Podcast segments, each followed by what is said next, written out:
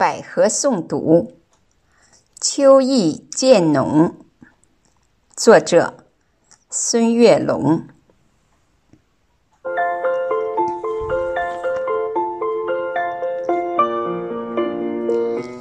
请把小院的房门打开，你的眼睛会流动秋的光彩。院子深处有几株百年银杏，金黄叶子已经把夏天覆盖。请把小院的柴门打开，茂盛的秋菊把枝腰舒展，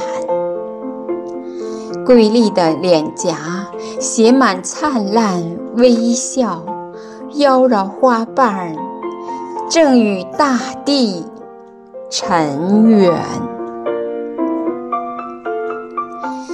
请把小院的心门打开。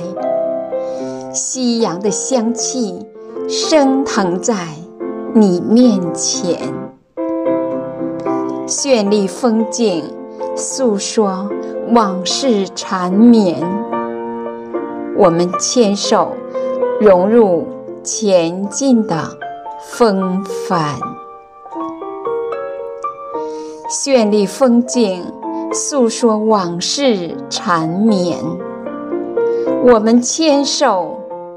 融入前进的风帆。